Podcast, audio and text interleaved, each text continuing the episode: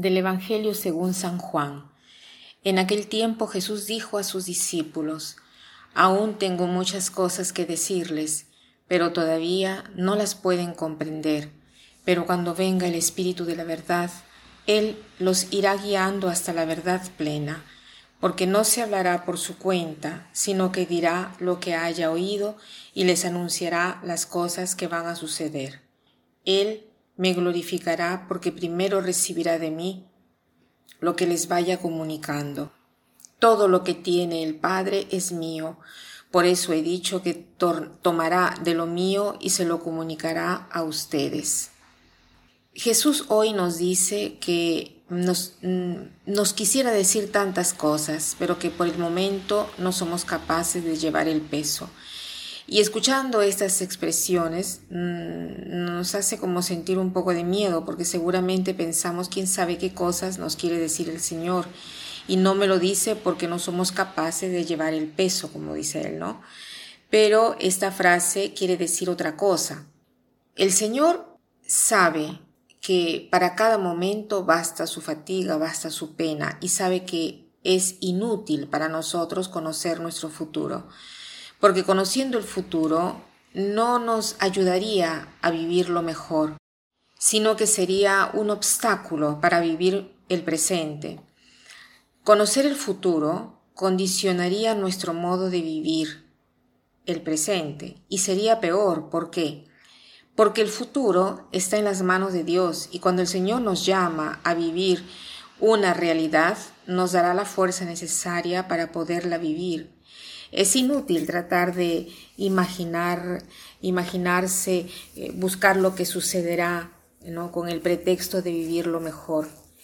Es todo lo contrario. El Señor sabe que, que es así, por eso no nos revela lo que nos sucederá, sino que momento por momento nos da la gracia para vivir lo que nos sucede.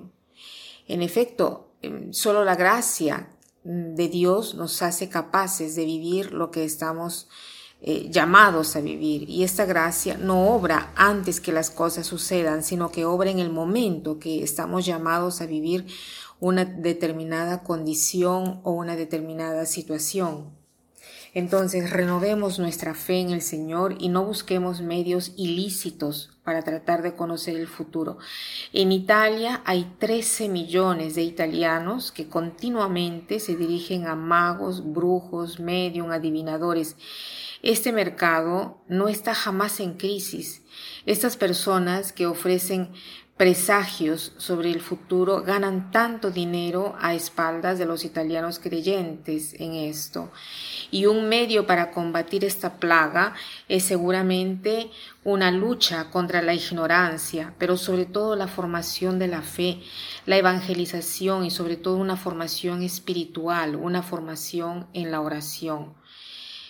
La Iglesia desde siempre ha condenado las adivinaciones, el espiritismo, el recurrir a magos, a brujos, etc., porque se opone a la virtud de la religión, a la virtud de la fe.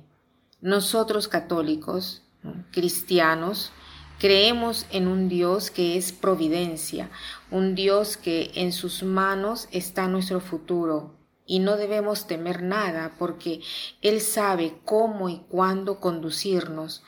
No debemos temer nada, entonces eh, nuestro saber sobre el futuro es solamente saber que Dios es Padre y cómo nos ha conducido hasta el día de hoy y nos seguirá conduciendo.